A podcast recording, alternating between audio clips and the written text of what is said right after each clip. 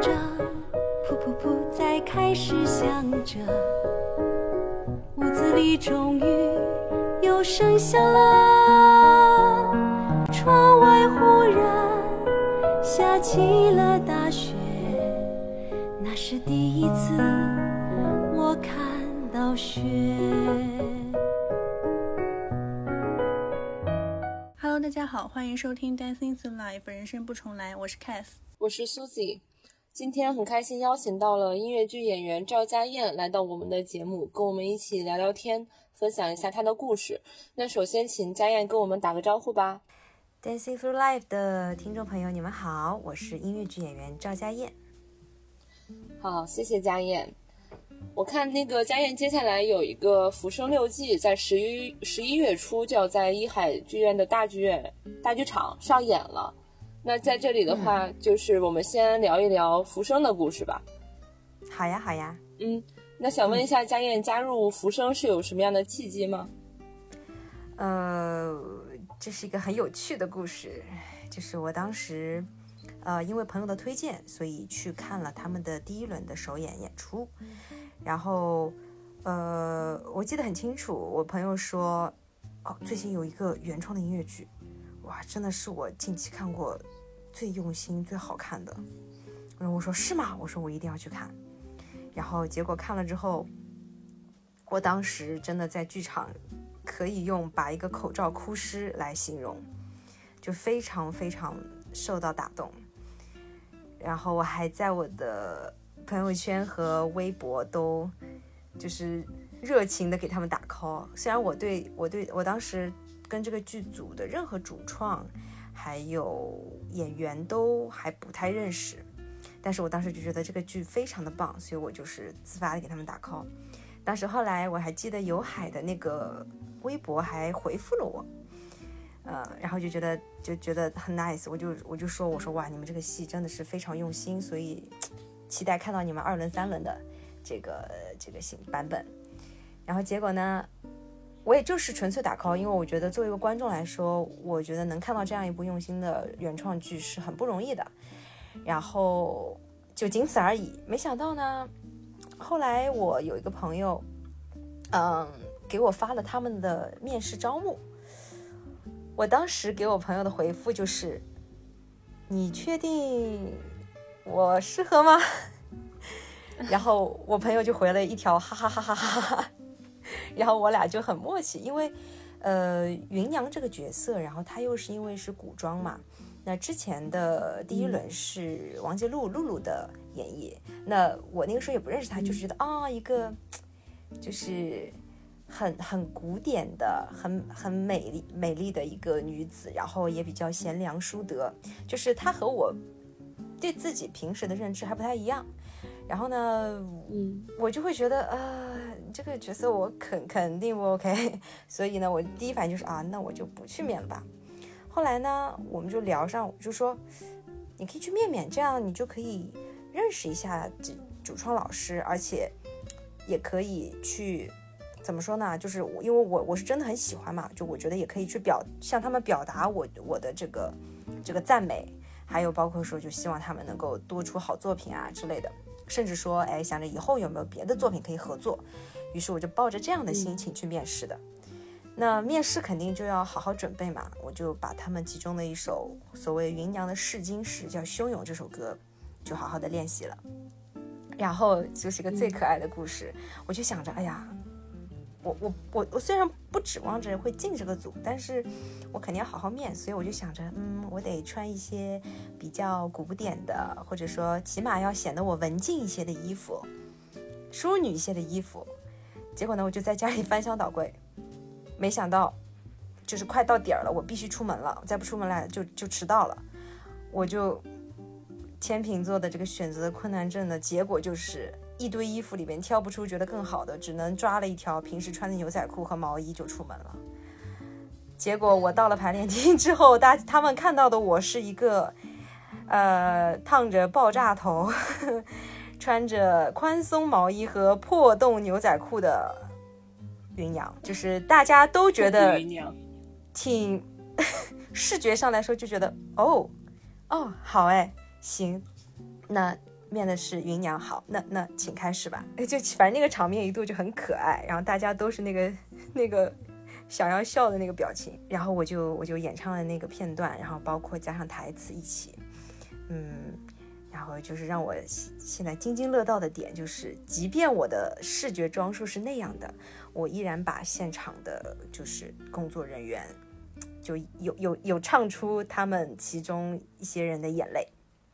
就他们依然能够，呃，就是被我这个情感也好，还有我的演绎去受到的感动，所以我就觉得，嗯，我还挺高兴的。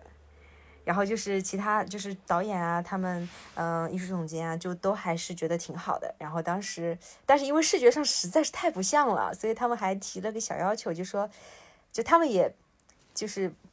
就怕冒犯到我嘛，就说我们觉得你特别好，但是不知道能不能请你把头发挽起来、扎起来给我们看一下，因为我当时的发型剪得很短，而且是刚刚烫完没多久，非常的爆炸。嗯，然后所以他们让我把头发挽起来，我也就 我也我说一点没问题，我非常理解你们现在的想法，我就给他们扎起来看。然后呢，他们就说哦，好的好的。然后呢，就。就互相聊了聊，我就回去了。然后我就我也觉得很可爱。我当时就跟他们说，我我说你们不要有压力。我说我今天真的是就是想要来跟大家认识一下。然后呢，我说看看以后有没有别的机会我们可以再合作。然后没想到呢，过了几天，他们就给我发消息说，就是还是很希望我来演芸娘的。但是有一个小小的希望，就是能不能麻烦我过去试个妆。就是 让我直接就是对他们特地请了呃那个化妆师妆造老师过来，给我整个人做了做成了那个芸娘的造型，然后穿上他们的演出服，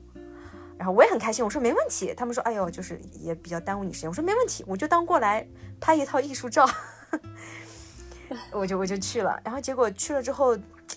做完这个效果还是挺不错的。哎，我自己也有被惊讶到，因为我从来没有有没有去接过这种长发，然后也是比较古典的一个身段，嗯，然后拍完照片给到他们，然后他们也觉得不错，就很快就定下这个意向了，嗯，所以这就是我如何 机缘巧合从观众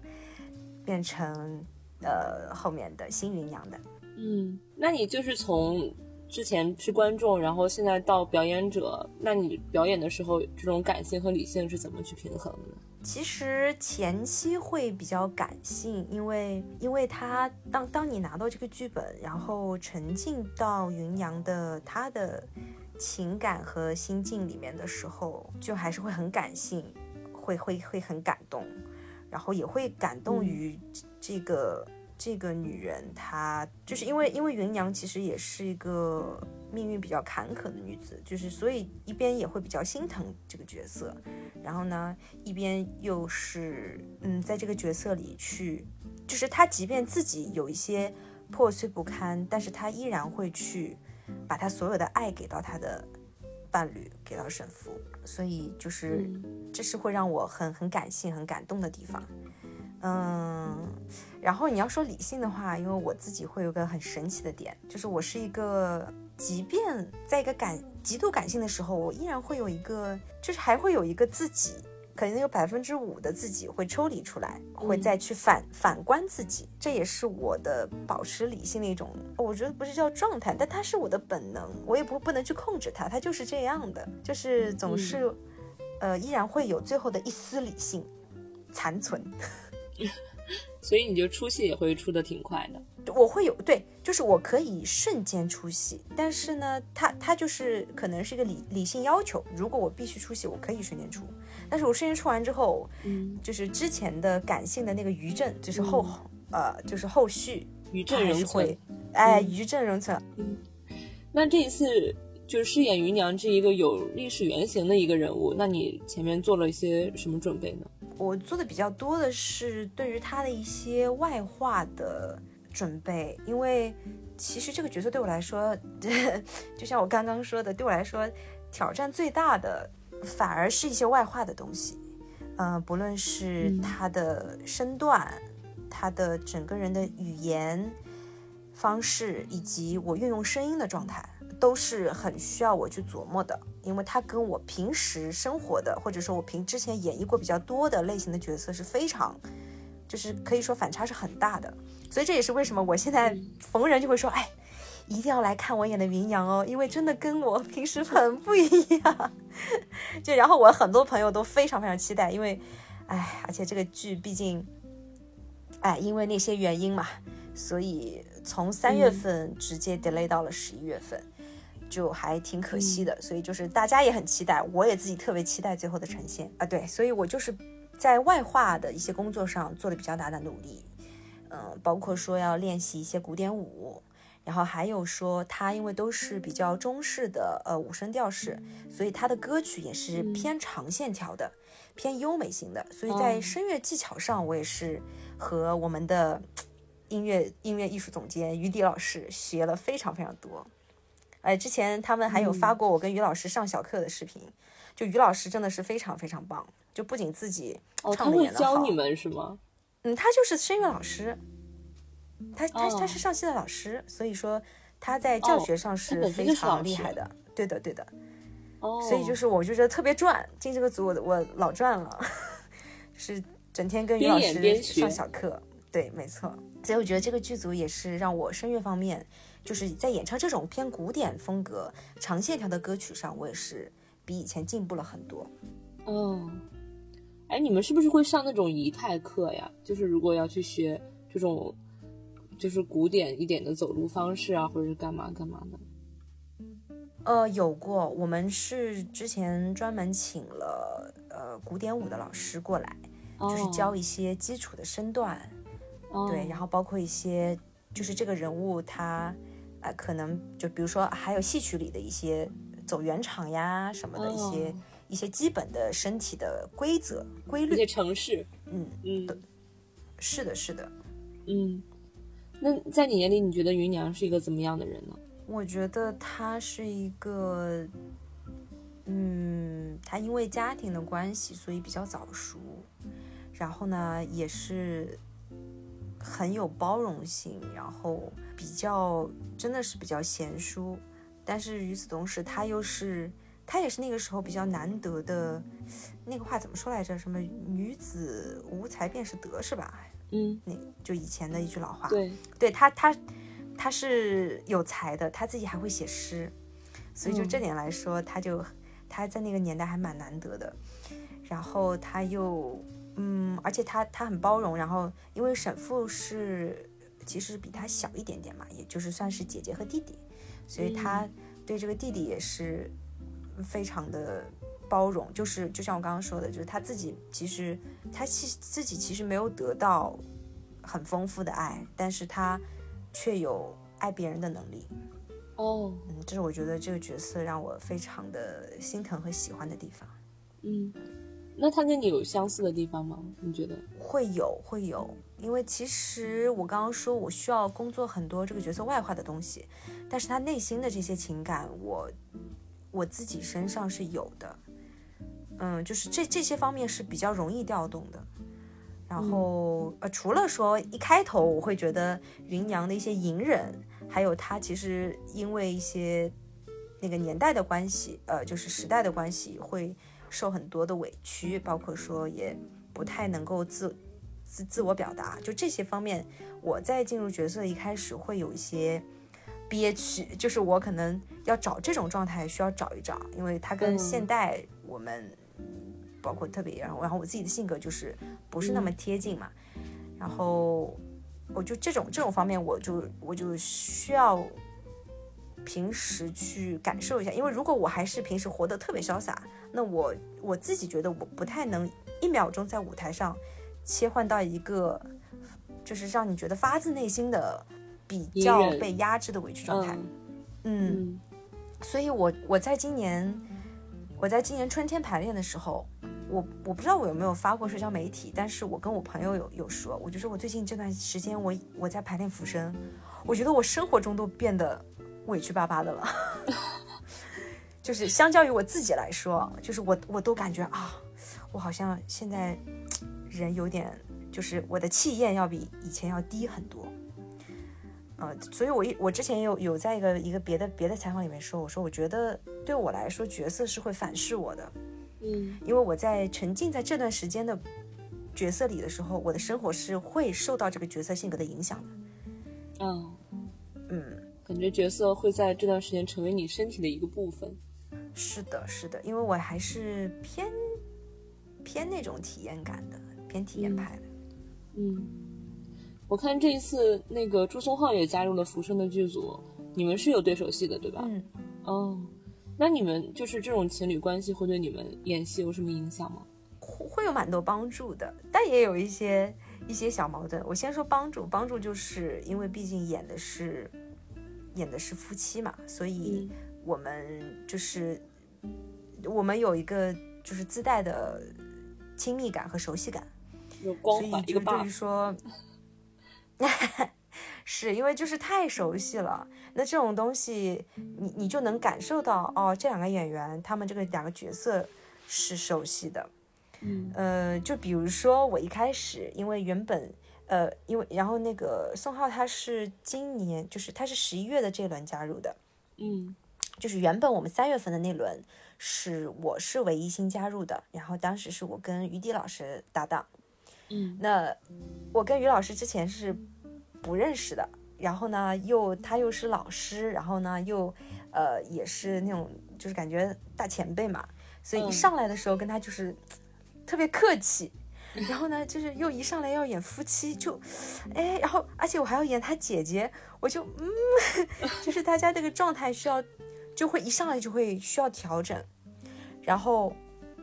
呃，当然现在就是已经非常好了，因为毕竟大家也认识那么久，然后也也这这大半年风风雨雨的一起过来了，所以就是跟于老师已经很有默契，很好了。然后，所以跟跟那个老祝他进组的时候，我们就不会有这个问题，因为大家原本就是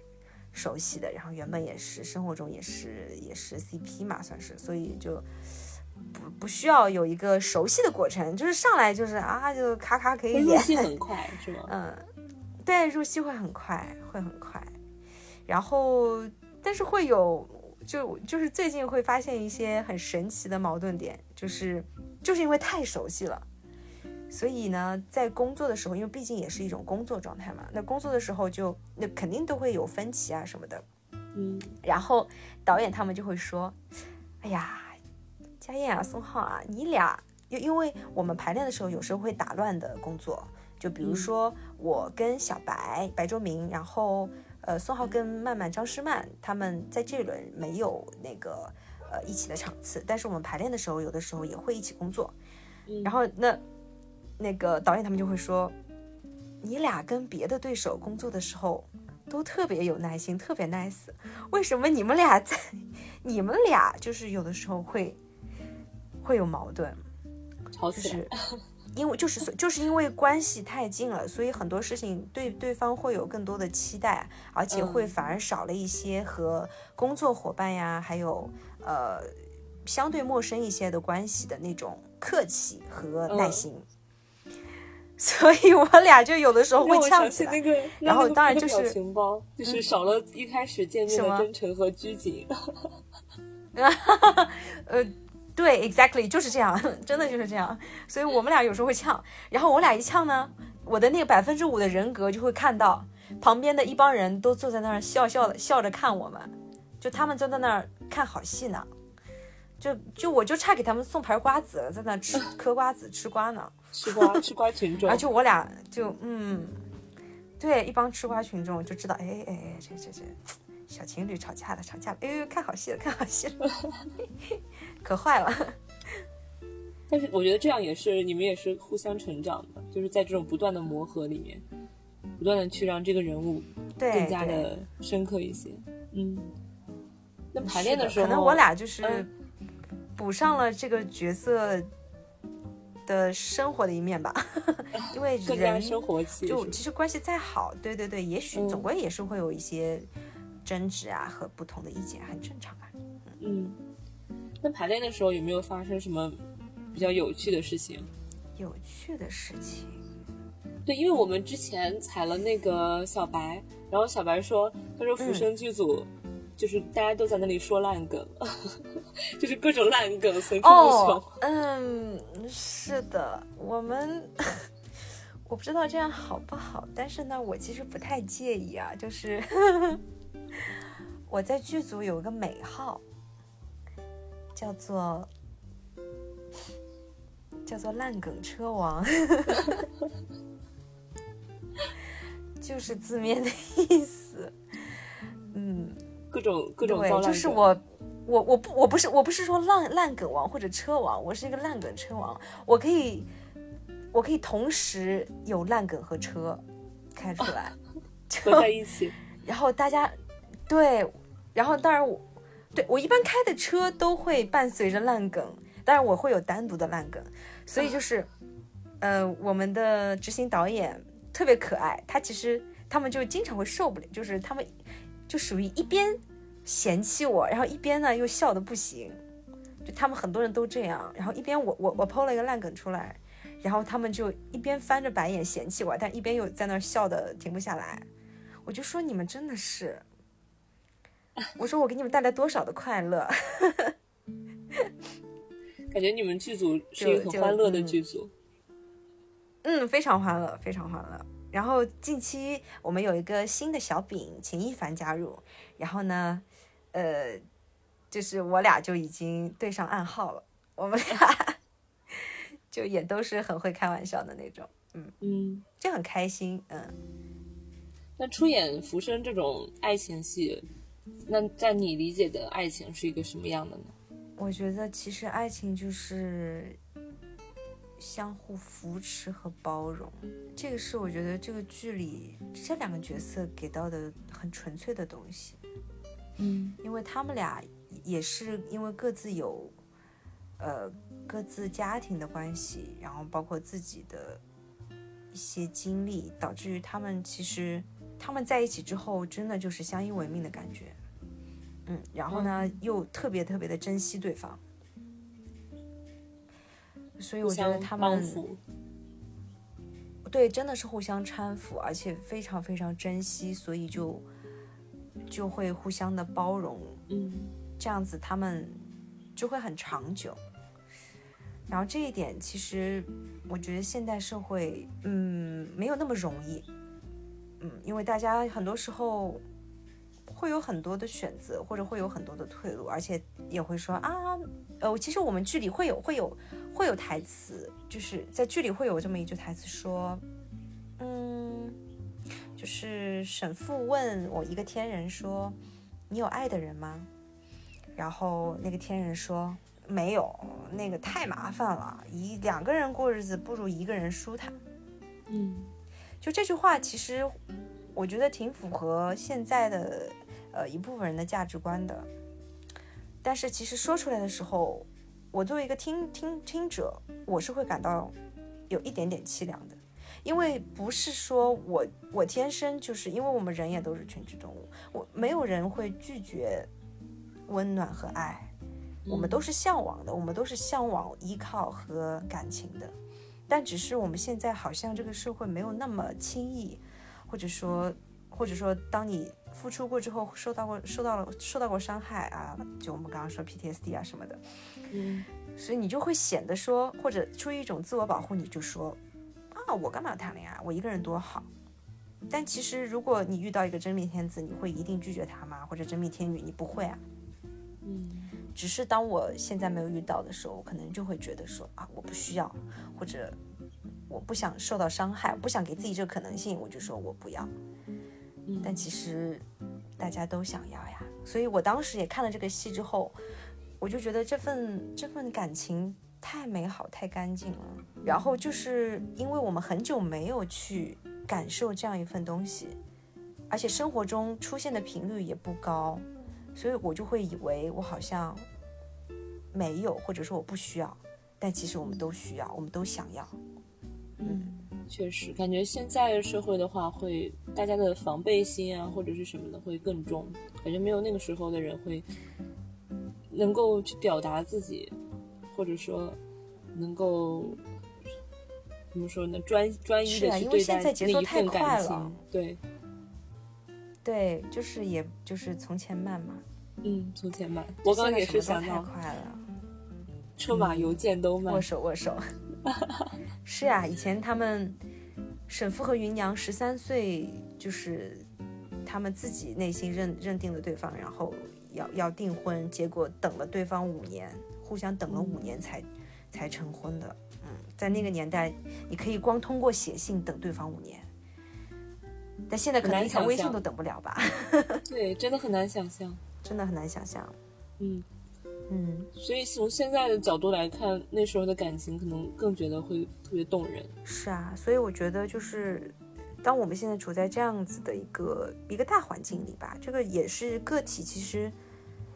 嗯，你很难完全去抵抗，但是我觉得内心要保留，嗯，要有这样的东西，所以就是时不时要看一看，提醒自己。这就是为什么会希望推荐大家来看来看《浮生》的原因。嗯对，感觉《浮生》真的很值得去看一下。嗯，真的很值得看。嗯，我看家燕那个《浮生》之前是刚演完了那个《斜杠进化论》，《斜杠进化论》是，是的。你可以为我们简单的介绍一下这部作品吗？哦，斜杠是一部，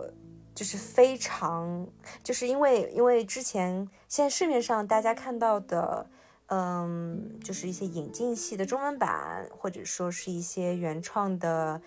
就是架空类型的剧目比较多一点。但是斜杠这部戏，它是首先它是现代戏，二它是中国的，它没有没有去限定地域，但是它就是在发生发生在一个大城市的的打拼的年轻人中的故事，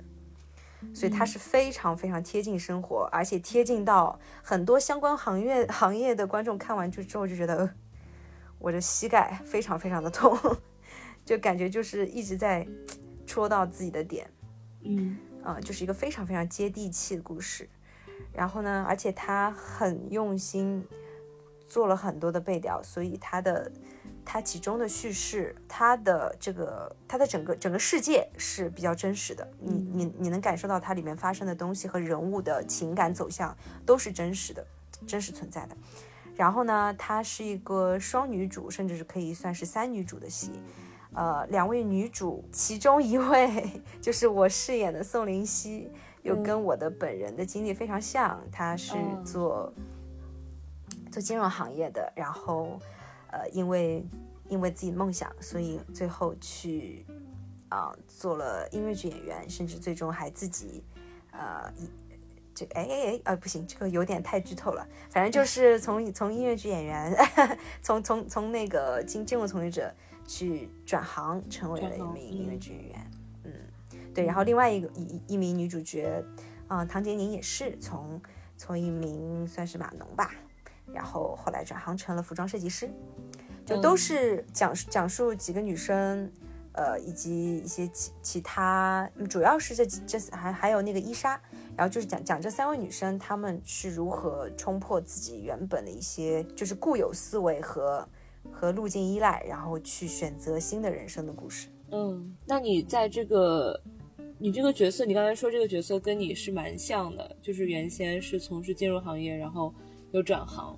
然后我们知道你原先是做在国企做销售，然后又说两年之后又转行做了音乐剧，你为什么转行呢？这个就也跟宋林熙这个还挺像的，就是就是算是个梦想吧，因为我我其实从小就有学一些，就小时候嘛，嗯，爸妈有送我去这种舞蹈兴趣班什么的，跳过一点舞，然后呢，后来又进了少年宫，有唱过合唱，所以就是也算有一点儿这个艺术细胞，嗯。然后，呃，但是呢，就是读书方面就是一路就是。就是所谓是就，然后最后读到了综合类大学，就是也没有想真的走艺术这个道路，嗯，但是呢，就是因为从小有有这个底子，然后也一直除了学习之外，也有有在有在唱歌呀、什么跳舞啊什么的，就也喜欢，所以到大学之后呢，学校有个社团，我们学校有上外有个音乐剧社，然后当时呢就是被一个高中学姐拉进去了，然后就在这个四年里面接触到了音乐剧。因为在大学之前，我也是完全不知道音乐剧是什么的人。然后没想到哇，有这么一个艺术形式，然后我就看了很多呃国外国外的现成的作品，然后就觉得特别特别喜欢。然后四年在学校里边就有演啊，有有那个制作啊，或者做做就在学校里面什么都做嘛，就是就就算是一种校园型的轮岗，把音乐剧的各个各个制作方面，还有台前幕后都经历了一下，就反正就是很喜欢。嗯，但是呢，也还是没有有魄力说毕业之后去找音乐剧公司，因为其实那个时候我刚毕业的时候，国内真的没有什么，就没几家公司，而且做的剧也不多。我当时就是去妈妈咪呀实习过，呃，一一一一二年的时候去妈妈咪呀实习过，嗯，然后后来。就就就也没有说真的去去公司，所以就还是按照爸爸妈的意愿去国企里面，呃，就是面试进国企，然后就把音乐剧什么的当做一个爱好，就真的跟宋林熙一模一样。然后当爱好呢，就是也，但是但是呢，我就是是那种我也不死心，就是我就会去投简历去面试，就觉得说，也就是虽然我的生活可能跟这个行业没有关系了，但是呢。我想时不时提醒一下自己，我还是有这个梦想的，嗯，然后我就会去面试。那面试呢就很正常啊，肯定面不进嘛。但是我就很开心啊，我就是当做一个生活的调剂一样的。而且有的时候，就是面试的时候可以遇到一些平时看的戏里的演员，哎，就觉得跟他们一起面试就很，嗯，很开心。然后甚至有的时候，比如说我过我过了初试，然后呃虽然复试被淘汰了，但我觉得很开心，哇，我都过过了初试呢。所以就是那个时候，就是他是我生活中的一个一一个特别，就一些特别的时刻，嗯嗯，然后这样，然后然后就没想到，真的是没想到，然后一三年的时候，哎不对，说错了，一五年的时候面上了《Q 大道》这部戏，嗯呃，是因为我在大学的最后一部制作的作品就是，呃，我们当时是演的英文版的《Avenue Q》嘛，所以我真的对那部戏的所整整部戏的情节，包括歌曲啊，连台词我都记得很清楚。所以我就最后面上的是超级替补，我觉得他们肯定也是看到了我对这部戏的这个滚瓜烂熟，所以找我做了超级替补，非常熟悉。对对对。那你现在回想起当时还蛮纠结的，嗯，是吗？那你家里人支持你吗？对对对，不支持，因为家里人就是是因为其实其实我后来就很理解父母，因为。因为做父母的，就是也总归希望自己子女过得好嘛。那那父母就会觉得过得好就是稳定，嗯，就是衣食无忧嘛。哦，那如果说他他能预见到你接下来，嗯，天天就是吃了上顿也不知道有没有下顿，好比说演了这部戏也不知道有没有下部戏，就是他看不到你一个稳定的未来的话，他就会觉得很担忧。他们也不，他们就觉得不放心。对，嗯，所以那个时候我爸妈就觉得我疯了，因为我要 把一个国企的饭碗扔掉。就如果说我原本进的是一个，啊，我也觉得没有没有比较性，就是他们就觉得。对，也许说我进的是一个原本就不是那么稳定的一个企业，他们还不会那么痛苦。但是我经过了几轮面试，之后进了进进的是大国企，他们就觉得好了，我们起码对吧？孩子的职业这一块儿不用担心了。啊，没想到 我我这个工作两年就给他们整整这一出，所以他们当时很崩溃。嗯嗯，然后甚至有就是说觉得你要做这个话，那那那就。对吧？就我们也没有什没没有办法拦住我，就只能也只能说一些不太好听的话。嗯，但是呢，放一些狠话，我就觉得说，对，会放狠话。然后呢，我就说，我当时也也很我也很慌，因为。怎么着也没有脱离过父母，因为是是我我也是上海人嘛，所以就是如果是如果说我是不是上海的人，我来上海读了书，那我和家里之间的关系我是会能更独立一些。但其实我到工作了，我还是一直住在家里面，我是一个没有独立出来生活、自负盈亏的人，所以我那个时候就会我自己也会不安，然后我就想，如果父母真的对我说狠话，我是否？后面我能够自己完全有信心，嗯，其实思考了很多，但是呢，当时就有朋友就说，但你现在最重要的重最重要的一点是你这个机会，如果你放弃了，你可能你还会有心思去面试吗？嗯不一定了吧？然后因为如果你如果你还要面试，你再面上了怎么办呢？就是你如果放弃这个机会，你很有可能这件事情你就放弃了。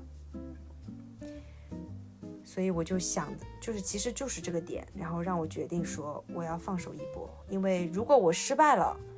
我也才毕业两三年，我还可以凭自己的就是原本的学历去找工作。我觉得一份工作还是找得到的，虽然它没有原本原本这个 offer 那么稳定，但是我找份工作还是有这个能力的。所以我就觉得，嗯，等于是做了一些规划，然后我就对，嗯我就决定还是要抓住这个机会，然后也跟家里面长谈了一下。后来呢，爸妈也就其实也没有办法，然后并且我也把把把他们担心的点都拿出来讲了，所以就说我一定会照顾好自己的。嗯，然后他们哦哦，我知道，因为他因为爸妈他们对音乐剧更不了解，所以他们听说我要去演这个东西的时候，以为我要进娱乐圈了。所以他们就就觉得完了，呃，对他们觉得我要进演艺圈了，他们就觉得我谁都不认识，我怎么混？然后他们又想到一些，呃，就是比较固有思维里边的一些负面的东西，他们就觉得哇，我女儿要独闯演艺圈，好可怕。恐怖。我现在我后来就我我也很无奈，我说嗯，我说不是的，不是的，不是你们想象的那样的。嗯，我看你是一直都很喜欢音乐，就是你大学的时候还在音乐剧社做过阿卡贝拉，然后你包括你现在粉丝群也是叫阿卡贝拉教室，你是就是对阿卡贝拉特别感兴趣是吗？对，因为我其实嗯小时候不就学合唱嘛，那合唱的话虽然有会有钢伴什么的，但是起码是对人声，呃，包括声部、和声这些这些是比较有感觉的。嗯嗯，所以我在大学里边就进了学校的合唱团和学校的阿卡贝拉呃嗯团，然后毕业之后呢，也是以前合唱团的学长推荐进了一个叫寻声的阿卡贝拉团，也在里面唱了很多年。当然，最近的话，这几年因为音乐演音乐剧 实在是太忙了，而且很多时候要出去巡演啊什么的，就没有在团里再唱了。但是就是等于阿卡贝拉也唱了有算算啊，我真的也有十年了，有有十十年十一年了，所以它也是算是我在音乐这这个这个领域里边接触的很长的一个形式。而且它其实也会帮助到我的工作，就是我现在演音乐剧的时候，比如说我要唱一些和声复杂的歌曲，呃，或者我我在一些合唱的曲子里边唱自己的声部，我就会特别的笃定，我就是永远不会跑的那个人。哎、这话这个 flag 立的有点大，但是的确我的音音准感非常好，嗯，而且我会让别人。就是呃，因为如果说我长期只唱独唱的话，我在唱一个合唱的作品里，我会不知道，就我不会有这个习惯，说我什么时候要让别人，什么时候我是突出，嗯。嗯，所以我的这些经历还是给我蛮大的帮助的，所以我就，而且我会很享受给别人做和声的感觉，因为我觉得哦，我加了这个和声之后，我们就变得很 beautiful。嗯，对，感觉是那些时候的一些经历，给你现在也是帮助到你现在的自己。嗯，是的，是的，那刚才说你去那时候去演音乐剧是一二年、一三年，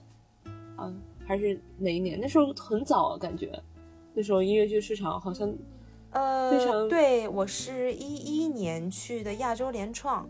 当嗯时是中文版的《妈妈咪呀》，然后我在里边卖票子。卖票子。那你当时就是站上舞台之后，就是从那时候当群舞，然后站上舞台之后，跟那些当时已经算比较成熟的音乐剧演员有所接触，他们会对你产生什么影响吗？嗯，会，因为我其实就是我我这个入行的契机也是比较巧合嘛，所以我也没有时间，或者说也来不及去做什么系统的学习和训练，那就是凭凭就是属于凭自己当时有多少本事做多少事儿，嗯。然后所以我就属于入行之后我就会跟身边的各种人请教，跟各各种呃专业院校毕业毕业的演员，然后还有一些呃或者前辈什么的，我会跟他们去讨教，我也就会问他们，包括说嗯。就各个方面，唱歌啊、表演啊，我上我之前也会问说，哎，如果说你们建议的话，是我这个时候去读一个书，再去深造一下，呃，还是说我继续保持在这个行业里边，慢慢的去学习。哦，我得到更多的建议是有实通过实践去学习，嗯所以我就当时后来没有出去读书，就原本想要去，而且原本想要去国外读，因为毕竟音乐剧也起源于那个欧美嘛，所以就想着说去去国外。但是呢，就是人家就会说，呃，你既然已经在行业里实践的话，你现在去了国外，你到时候你积累的资源，你学到的东西和国内的又不一定完全之间的 match。嗯而且而且我又不是一个科班出来，然后我又工作了两年，所以对我来说的时间成本还是蛮高的。就是我作为一个新人入入行的时候，嗯我已经二十五岁了，但是大家如果刚刚毕业，或者说像现在很多没有毕业的本科的学生，他们已经可以站在商业舞台上了，所以我就觉得说大家的起点不太一样，所以我已经晚了，我可能就没有时间再去，嗯，对，再再去花这两年的时间了，所以就还是就继续在行业里面去学习，所以我就跟身边的演员，就是我也非会非常谦虚，就好比说，虽然如果大家同样是呃群舞演员，或者说呃什么，就是好比说别人年龄都比我小，但是没有关系啊，但人家在这个技能上，人家比我学得多，比我懂得多，那我就去跟别人讨教，我就学习，嗯，我觉得也蛮开心的。嗯。那你觉得这种科班和非科班的这种音乐剧演员就有什么区别吗？就是你的工具箱里边有多少东西嘛。那它其实我觉得跟社会上的很多工种是一个意思，就是你科班出身的话，那我如果说是一个技术工作，那我我就是比你有技术。那如果像我非科班出身，我就是凭天赋或者感觉，就我上来只能先凭这个，因为我的技能不够。嗯那慢慢的我就把我自己的技术就是加强起来，学习起来。那慢慢的大家就可以完成一样的工作。还是在实践中不断的去磨砺。嗯，是的，我看你后面在舞台上就经常在，呃，一个舞台上演多重角色，比如说同时兼顾两个角色之类的。那你在舞台上有多重角色是什么感受呢？你怎么去切换这种角色状态？我我我觉得很很刺激，也很有满足感，因为其实不同的角色，嗯哦，肯定肯定在见观众前会设计，肯定是会要做设计，比如说呃，去区分出他们人物的角色，因为如果他同一场要需需要你一个演员去演两个角色的话，那这两个角色理论上应该要区分度相对大一些，不然的话对观众来说就是就是这个这个意义不大。呃，因为如果说你两个角色差不多的，那观众你再怎么做，观众都很难区分开。哦，就是就是他他肯定不会这么设置。那么两个角色如果说差别比较大的话，那呃我就要从他的声音啊，嗯，声音体态以及他的语速，甚至说咬字，全都要去区分开来。然后就是，然后还还需要快速切换，就比如说。我曾经在深夜食堂的时候，就是演那个演一个叫风间轮子的呃偶像歌手，然后先先上来的时候是他三十岁，已经就是唱而优则演嘛，变成了一位演员。然后呢，在别人口中去回忆他以前做小爱豆时候的唱可爱歌曲的样子。我就是从那个三十岁的坐在坐在深夜食堂里吃饭，到下一场下去换了一场衣服，再下一秒上来，我就是那个十五岁的小姑娘了。那个切换真的就是一秒，就上来那一刹那，我就已经是一个啊嗨呀的一个状态，然后就然后唱一首非常非常可爱的歌，然后然后我的剧中饰演我粉丝的两个男演员还在旁边应援打 call，就那首歌特别特别可爱，嗯，然后唱完之后。再换回三十岁的状态，又出来又回来，所以这是我可能演员生涯里边做，呃，就是同时演两个角色，呃，但但这个的话不是两个角色，这个是一个角色的两完全不同的两个状态，就这是我最刺激的一个转换，嗯。然后这个转换呢，我自己觉得做的还可以，并且我后来有有有有的我津津乐道的一个事情，就是我有看到 report 里面说啊，中间的那个那个可爱小姐姐怎么不出来谢幕呀？然后甚至还有把把另外一位女演员认成就是他们呃就是我们里面有一位弹就是那个就另外一个角色，他会他是弹着吉他，他的风格是比较清新的，然后呢他们就会以为那个角色是他来客串的。嗯。反正就是会有会有很多可能之前不太认识我的观众会不一定认得出来那是我，所以呢，我就还蛮开心的，我就觉得嗯，那说明我这个塑造是挺成功的，嗯，说明我这个状态是区分的非常好的。嗯，可以让大家完全忘记另外一个角色，再投入你新的角色里面。两个人物是立住的，那个两个状态是还是算立住的。对，感觉你演的一些配角是那种就是。可能不是常规意义上我们说啊，这样是一个很美的状态或怎么，你会在舞台上是一个不不担心或者说不害怕去扮丑的演员。是我，嗯，的确是这样。哎，不过我回忆了一下，好像也没有什么，就是所谓的丑角啊，倒是也没有。但是就是我不会介意说这个角色他不是永远是美的状态，因为我觉得真实就是美的。就是我对美的定义是真实，是都都是有美的力量的，所以说不是说永远是微笑着或者漂亮着的状态是我要一直追求，因为一个角色它一定是丰富的、立体的，那它有很多面嘛。那包括说我之前饰演的一些呃配角，那他当然他在主角的。这个线路里面它有它的作用，所以它一定也会有一些就是不同的演绎嘛。我觉得这个我只要是真实的，我就非常接受。如果这个角色需要扮丑，那就扮丑吧，也很正常。嗯，你平时在除了演出排练之外，有什么比较喜欢做的事情吗？我，嗯，我因为这两个月过得非常的充实，可能有点充实过头了，所以就是。会会比较累，嗯，因为就是斜杠和浮生就是完全连在一起，而且中间也是有一起交集的时候，呃，加上斜杠这边又恰好这一轮只有我一组，所以呢，我的工作量会比较大一些，嗯，所以这段时间就是过得比较累。但是我有，就即便说我的我的生活里边只有工作和休息之外，我还有一件事情一定要做好，就是好好吃饭。因为了解我的朋友知道我有一个 tag 叫做家宴的家宴，然后呢，从疫情开始，嗯，我们就有时候会邀请朋友来家里直播，然后呢，我呢会跟呃朱老师一起做饭请他们吃，然后呢，就是来过的朋友都知道我们的手艺还是不错的，啊，尤尤其我这个拿手菜的数量还是挺多的，所以就是我对吃是比较有要求的，而且我就觉得一天一天中。就如果我很多时候都很累，那我一定要在吃饭的时候好好的放松自己，好好的享受每一口食物。嗯。嗯嗯，所以吃好好吃饭是我的休息的方式。那个大家评价怎么样？嗯，对我的手艺就是你的手艺，嗯，评价很好。嗯嗯，因为在斜杠的时候，哎。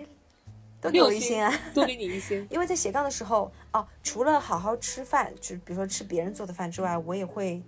我也会享受自己做饭的过程。就是偶尔，比如说，如果能够有一顿，嗯，就是如果有一顿我自己能做一顿晚饭，然后我就会很享受去，去去做饭。做完之后，我还会给第二天给自己带午饭。然后呢，带到排练厅之后，大家就会说：“哇，自己做的呀！” 然后，然后就会我会请他们来尝一尝，尝了之后，人家说：“哇，好好吃啊！”然后我就会特别的满足，嗯，很有成就感，很有成就感。我看你就是除了有那个家宴的家宴，还自己开了一个买手店，是吗？嗯，是怎么想到去开一个买手店呢？哎，说来也惭愧，小店已经上一次更新好像是。去年年底还今年年初，因为那次更新完哦，真的很久没有营业了。我我经常会有会有会有那个会收到一些私信说，老板啊，你还上不上新了？你赶紧上新吧。我说上上上，我说等等我这段时间忙完。嗯，就是那个小店是我其实一直很很想要做的一件事，因为之前会想说，如果有机会和条件的话，我就很想开一个实体的买手店。但是呢，就是这个其实风险还比较大，而且我自己也一直不可能顾得上嘛。嗯所以呢，就是就是呃，他会跟我对于音乐剧这件事情一样，就是我我在做它之前，我一定会有很多储备。就在我开这个店之前，其实我东西已经买了很多了，就是作为买手。呃，因为之前会出去巡演嘛，有的时候巡演到一些不同的城市，也会也会哎在大街小巷看到一些觉得很好的东西，或者说像服装什么的也会有，就会先买回来。我觉得啊这件衣服好看的，虽然我肯定不是我穿的，但是我会买回来。我想哎以后我开店的时候可以留着，就这样子积累的特别多的东西，储备了很久，就是对每就是住的地方就像一个小仓库一样，有各种各样的东西。但是就是当时就没有想着卖，因为它对我来说不是说我要，就它的第一目的还真不是赚钱，我就是想要去跟别人分享我觉得好的东西或者喜欢的东西。然后呢，就因为这个这个目的比较没有那么大的驱动性，所以呢，他就经常会因为比如说我如果最近工作很忙，呃或者排练太累了，我就我会容易就是没有把更新小店这个事情放在第一要务，然后大家就会觉得啊，赵老板太拖了，老板娘。就就反而大家还会催着我说，我们我们来逛逛呀，你你赶紧上新。但是就是后来哦，然后后来就是因为疫情的关系，那段时间就是，也就是想了一想，觉得说，嗯，可以给自己增加一些不同的身份吧。我就觉得也是可以把小店开出来，这样，即便线下演出这边有一些受阻的话，也是有别的事情可以干的。所以当时就把在二零年的时候把小店开出来了。所以蛮斜杠的，你也蛮斜杠的，哎，我老斜杠了。感觉一直在拥有多重身份。是的，哎，我看那个斜杠里面还有那个中国 boy 也去了那个斜杠，对他怎么会去那个斜杠？他还挺巧的，其实具体我也不太清楚，但是，但是我是知道我们有一个角色需要客串，并且那个角色还蛮特殊的，他就需要，呃就是因为他，对他他他的描述就是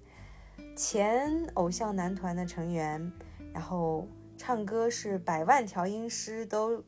救不回来的那种，所以呢，这个角色设置。一直就会觉得说，哎呀，是不是市面上的音乐剧演员男演员都不太愿意来演，因为演演自己唱歌差，好像就是可能可能不一定愿意演，当时就会这么想。然后呢，哎，没想到后来他们主创那边就是，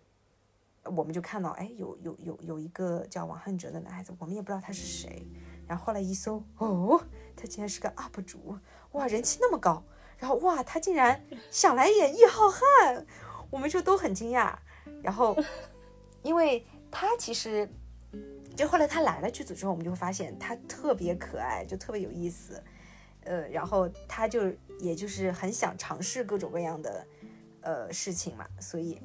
他就他就非常，因为他也没有这方面的包袱嘛，因为他又不是专职的呃歌手或者说演员，所以他没有包袱。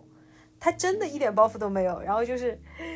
但是他很努力，就是也一起学我们的返场舞蹈呀，然后就是来排练角色什么的，平时排练也跟我们一起热身啊，呃，练歌啊什么的，就就特别可爱。然后，嗯，就最终出来的效果很好。然后我们很多演员朋友，就是有很多男演员来看完之后，喜欢他喜欢的不得了，然后都都在说。天呐，我们下一轮也想客串这个角色，可能就觉得他演的太好了，就这个角色，嗯，然后我们现在就开玩笑说，下一轮斜杠就是请市面上各种男演员来演，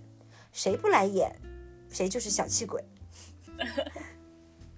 斜杠斜杠那个接下来的演出的计划可以透露吗？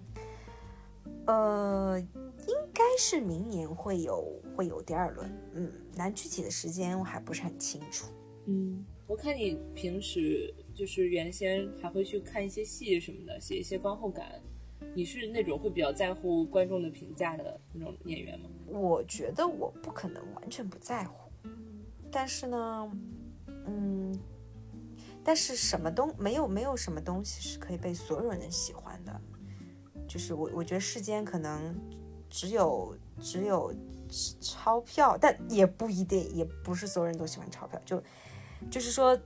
所有的东西它会被人喜欢，但一定会有人不喜欢它。所以如果说当我对当我觉得我的表演或者我对这个人物的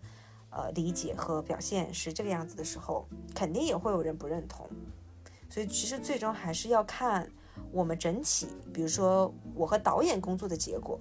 以及我们整部戏想要传达的内容。所以我可以，我肯我肯定会去看一下他最终被观众接收到之后大家的想法。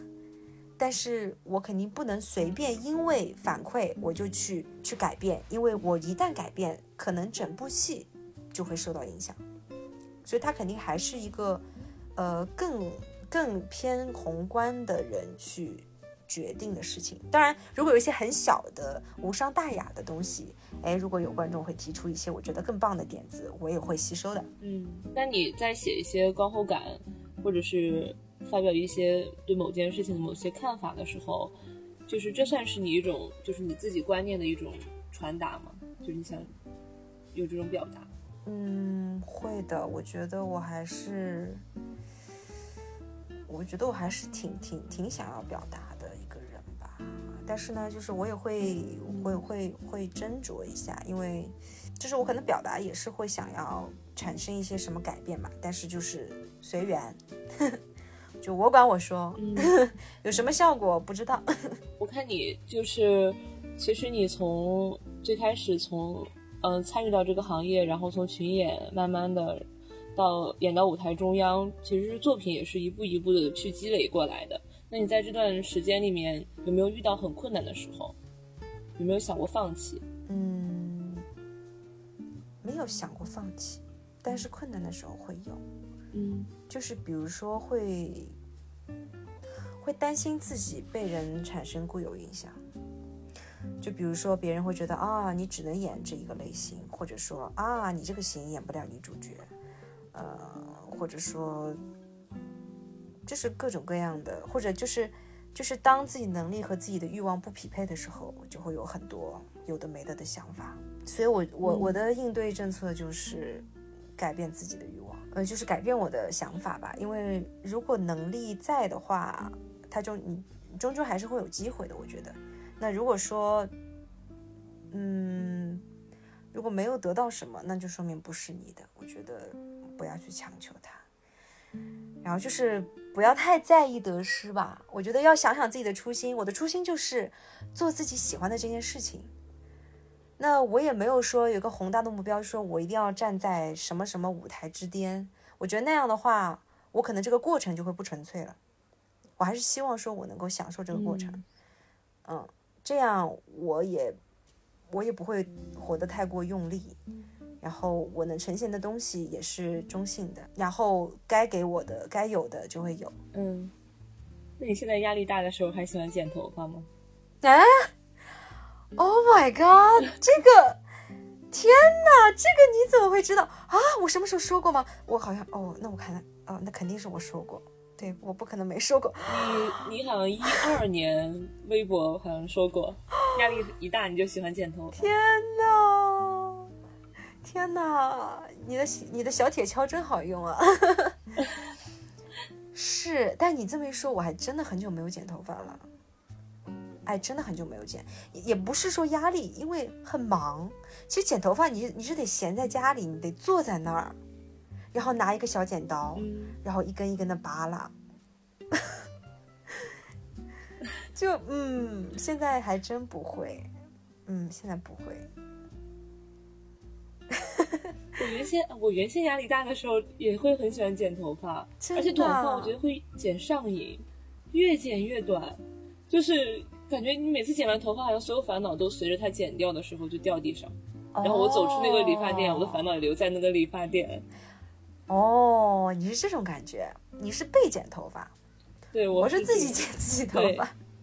你是自己剪？对对，我是，对，我不知道我怎么发的，我不太记得了。但我就是自己就是这样子，就比如说我手在那扒拉我的头发，然后就就会摸到那种嗯就是，嗯，怎么形容？上海话叫哎愣愣，就是那种曲曲折折的那种头发，我就觉得它是我的烦恼丝，我要把它剪掉，然后就会把这根头发拿小剪刀追溯到它的根部，然后剪掉。因为如果拔的话，我可能会秃，所以我就会把它剪掉。哇哦，你们真的很厉害哎！我觉得你们这个这个，我们这今天的聊天真的很深入，因为你们把我嗯挖的够呛。对，我看你之前还会去参与参与一些那些孵化项目，就是一些剧本朗读，可能它只是在剧本阶段，然后你可能就去参与到它的创排的这个过程里面。嗯，就之前就那个什么为什么跳舞，嗯还有那个嗯八角亭。高高高高的山，啊高高的山高高的山和奇异鸟。Oh my god！对嗯，对，我想我就有点好奇，你是怎么看待就是这种原创的音乐剧作品的？嗯，我觉得就是就是要给他给他力量，就是要因为如果一直做舶来品的话，那还是我觉得还是最终要做自己，呃，做自做自己的内容嘛。就形式是可以鄙视别人的形式，但是内容最终还是要讲自己的内容、自己的故事。所以肯定要是自己的文化，那么自己的那因为音乐剧它它是一个还是投入很大的一个形式，所以如果有原创的项目也好，什么也好，我觉得其实去参与它就是自己最好的支持。因为原创的项目它嗯肯定不比商业商业的项目，那但是你其实投入的时间也好，你的专业度，你要呈现的东西也是需要要求很高的。那它又不是以它在当下又不盈利，所以嗯，我觉得但凡有时间的情况下，我是很愿意去参与的，因为我觉得也是为为我们自己做出越来越多好的音乐剧出一点力吧。嗯，那你是怎么看待音乐剧这份职业？我觉得我没有选错，对，因为我我我我其实，嗯，因为我们之前斜杠的时候会有一些和和大家的一些小的探班啊什么的，当时有过一次座谈，然后呢，我当时就说，我说其实选这个职业，因为啊，就会有人问我，你把爱好变成工作是什么感觉？我说他嗯我说不得不说，他一定会失去一些他原本的，嗯，他作为爱好的时候的那种朦胧美也好，他的激情也好，都会有损失，是肯定有损失的。但是，如果我就是，但是一件事情它就是有好坏。那如果说我做一份工作就是要有好的坏的的话，我为什么不做一个自己喜欢的行业、自己喜欢的内容呢？所以我就觉得。我现在就很幸运，我可以做自己喜欢的内容。那即便它有好的，它有很多让我不尽人意的地方，我也是能接受的。因为什么工作都会有不尽人意的地方。那音乐剧对你来说的意义有什么变化吗？我觉得从最早的算是一个完成梦想和自我实现，我开始，哎，按照马斯洛的金字塔的话，就是越爬越高了吧。就是开始要，嗯啊、除了自尊和自我实现之外，就是会希望去，呃，接一些或者演一些传达的内容对观众和看到的人来说会有帮助的角色和戏。嗯，这是我我近期开始想法上的一些变化，因为我想说，嗯，就是我我比较希望说。去多演一些能够给别人一些温暖啊，一些思考，或者给别人带去一些爱的力量的作品。嗯嗯，哎，虽然说着自己觉得有点害臊，但是我还真的是这么想的。有点使命感的感觉了。嗯，这个可能是我自己的性格，我从小就就会有一点点。嗯，我记得我小时候写那个同学录，我写的就是。嗯，我想要唱歌给想听、喜欢听我唱歌的人听，啊，当然这这就包含，就是它其实跟我现在做的事情就特别符合，我又能有自我实现，但是然后我又能让就是在听我唱歌的人他也是快乐的，就是他也是得到了他嗯觉得舒服的、开心的东西。嗯，那你是怎么看待如今的音乐剧市场？我觉得现在就是越变越好了。首先就是戏的，就是数量是非常多的，就是，嗯，也也会有我，我会有很多观众啊跟我讲，呃，或者粉丝朋友就会说，哎呀，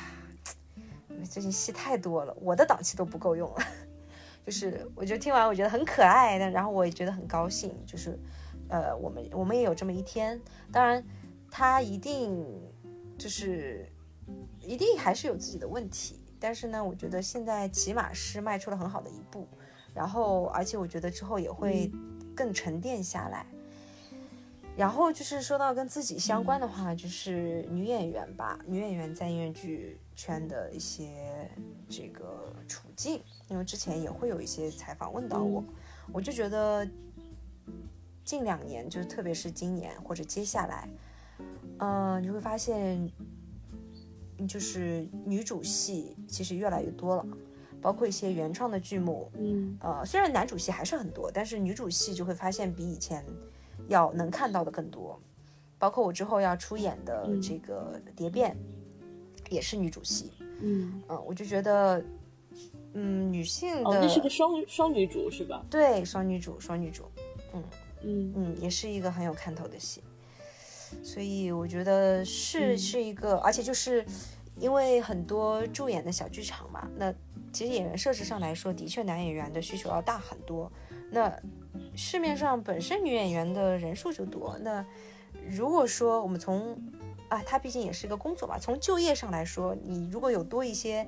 呃女演员的驻场戏，那么女演员也能很好的就业。所以我就觉得，嗯，可能市场的规律吧，包括说也会有很多观众，因为毕竟观众很多也是女生嘛，大家也会说啊，我现在我我其实很想看我们女性自己的故事，我也很想看女生贴贴啊，就是你们很多制作方可以考虑这个啊，所以现在就是慢慢观众的的需求了。对观众也有需求，所以我觉得就是开始开始有这样子的这个嗯改变了吧，嗯，当然最终的市场选择其实还是要有待验证的，但是我觉得嗯你用心做好好的故事，而且特别是如果是女性来写女性自己的故事，那它最终的呈现一定是好的。江燕接下来还有什么作品吗？就是可以透露的，《浮生》，然后《蝶变》。对，目前可以透露的就是这两部啊。然后《浮生》的话，就是马上就要上演了。然后我就觉得，呃，毕竟也是我沉淀了 快一年的作品，还是很希望大家可以来看的。因为也不仅是说就是我演的东西我就要吆喝，是因为这部戏它是真的非常好，所以也不然也不会让我从一个观众去最终去演了它。那被吸引到。对对对对，我就是，而且我就是觉得，是对于现代人，特别是大城市里生活的人，是需要有这样子，偶尔去沉淀一下自己，好好思考一下现在的事，现现在的一些事情的一个机会。嗯，所以真的很推荐大家来看《浮生六记》。然后呢，当然这个是嗯，来看我的卡斯，呃，可以来看，呃，哎，对，然后或者再精确一点，可以来看我跟朱老师的卡斯，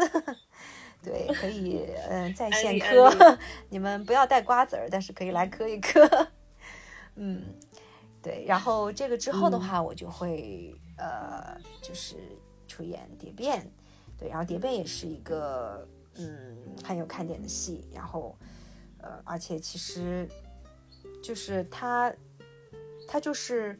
他会给你一个非常好的体验啊。但是今天我们刚刚建组，然后所以具体的我就不多说，先不剧透。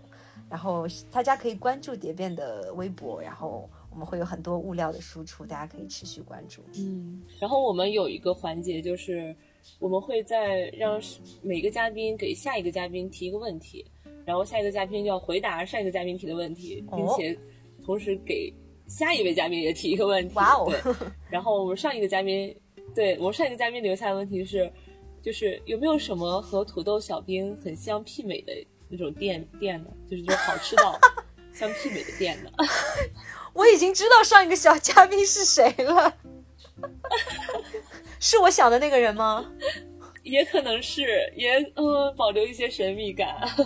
你说能把土豆小兵放到问题里的，不是那个人是谁呢？可能是某个野生代言人啊啊，是吧？啊，哎呦，真的是。那你当然有啊，推荐的啊，让他微信上跟我聊。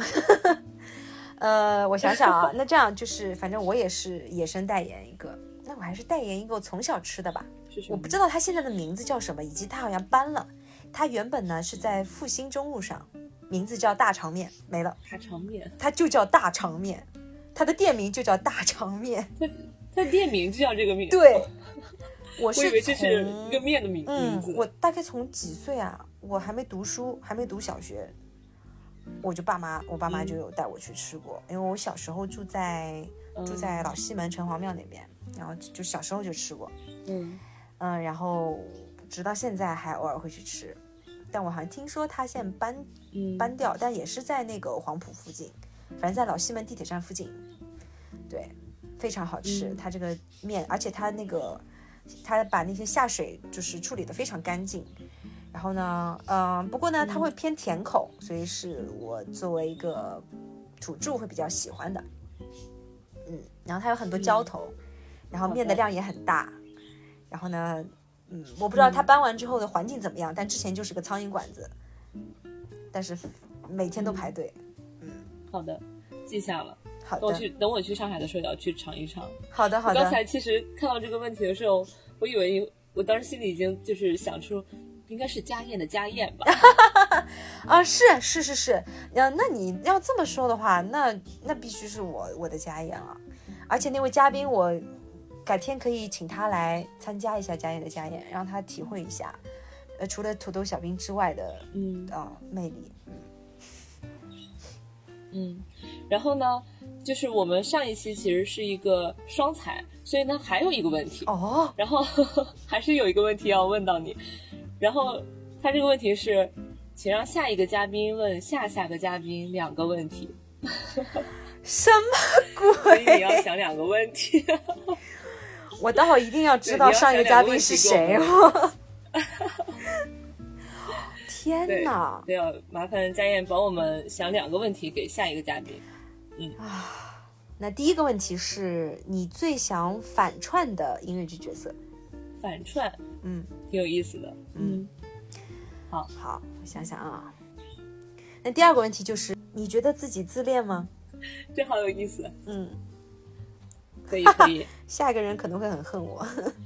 看看他是谁。好的，嗯，那最后再请佳燕给喜欢你的观众朋友们说一点你想对他们说的话吧。嗯，首先肯定想对。一路陪伴我的很多观众说声谢谢，因为你们也是陪伴我，见证了我的我的梦想一步步走得更扎实。然后呢，也希望你们能够继续陪伴我，也希望有更多人陪伴我，因为，嗯，因为就像我刚刚说的一样，我想要。在我现在做的事情里面，给到别人更多的力量，嗯，嗯，所以我可以是一个知心的朋友。啊，然后要多多关注我，然后关注我的作品，多给我拍点好看的照片啊，然后我们多多的互动，好的，嗯，多多来支持我们《浮生六记》，来支持我们那个家燕和老祝的戏。哎，还有我们的家燕的家燕，还有蝶变，然后还有二轮的斜杠进化论，哇塞，这个一通疯狂安利，然后也要支持 Dancing Through Life 这个节目，嗯，我觉得做的非常用心，很好。谢谢家燕，谢谢家燕。对，感觉，嗯，感觉跟家燕聊完的感受是，我觉得是一种充满未知的一种真实性。就这种形容，我觉得可能听起来稍微有点矛盾，但是我们所能看到的，我们所能感受到的家宴，它都是非常真实的，因为他是一个很稳扎稳打的演员，他从嗯，可能从群舞，从舞台边缘的灯光，然后一步一步去走到舞台中央的灯光，其实这么多年其实是挺辛苦的，但是他一直他的情绪是非常怎么说，让我感觉到他很乐观，他一直是笑着的，这种笑容是很真实的。我们跟家燕聊到现在一个多小时，其实很很容易就能感受到他的这种很乐观的这种情绪，让他的声音，包括感觉他的容貌都变得真实可触碰。但是他又是很不确定的，因为嗯，你看他一路走过来，他想尝试的领域，还有他嗯想做的一些事情，似乎有很多，但是这些未知可以让他的生活变得充满挑战，但是却又是。井井有条的，你会不自觉的想期待他下一次他的展露是在哪个方向的，所以这会让他变得非常的神秘，也非常的迷人。所以我们在这里也是想祝愿家燕能够继续自由的生活，然后也继续歌唱下去。我们也很期待下一次在聚光灯的中心看到你灿烂的笑容。谢谢家燕。嗯，谢谢。哇塞，你总结的好好。哎，给我说感动了，怎么就？